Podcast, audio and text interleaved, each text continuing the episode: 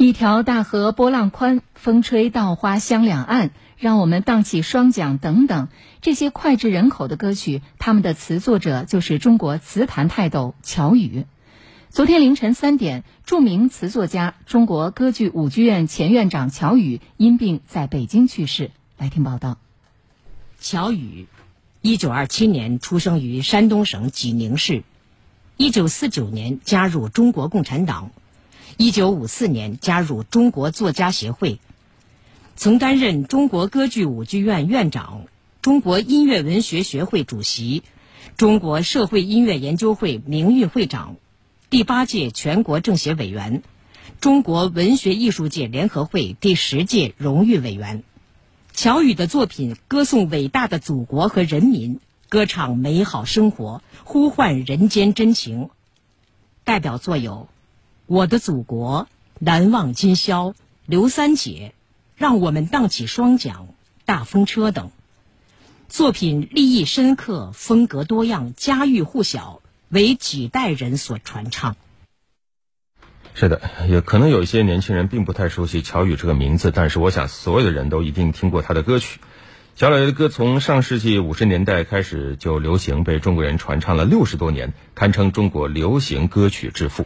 乔老从小读书很杂，可以说是吃五谷杂粮长大的。除了阅读《红楼梦》《三国演义》《西游记》《儒林外史》等文学作品，在中西中学他还读物理、化学、美术之类。在北方大学期间，乔老接触了马克思、列宁、毛泽东的文章，还读了鲁迅的书。他说啊，后来我就是在更大的范围里读古今中外的书，什么书都要读一读，好书百读不厌。读书多了，了解事情多了，认识也就多了。在抗日战争时期，乔老听的最多的是聂耳、田汉等人创作的歌曲，那些婉转动听的旋律，那些壮怀激烈的歌词，是乔老当时精神生活中活生生的记忆。艺术无国界，但艺术家有祖国。乔老曾经说过：“每一个人都有自己的故乡，每一个人都有属于命里注定的民族。不管你后来怎样，人的血管里都流淌着这个民族的血液。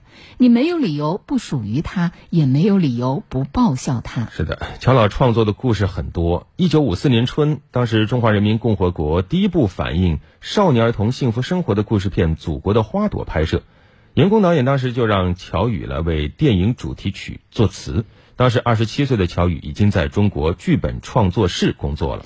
当时创作的时候啊，一直没有灵感。一天呢，乔宇和他的女友在北海公园和过对日的少先队员们一起在湖上泛舟。一船孩子悠悠然的划桨，瞬间打开了他的灵感之门。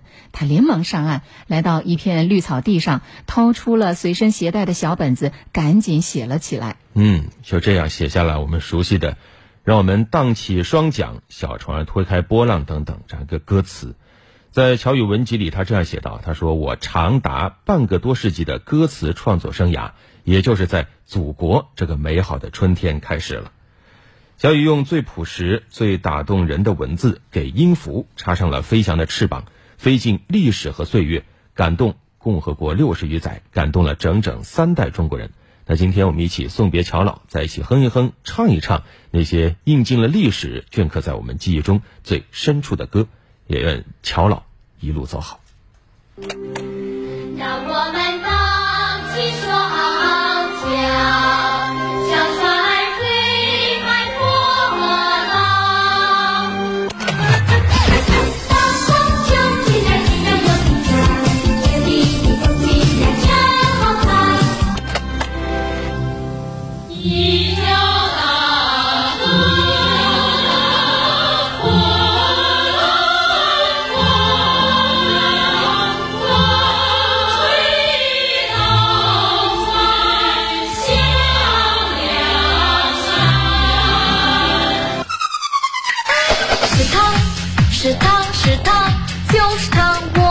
朋友小哪吒。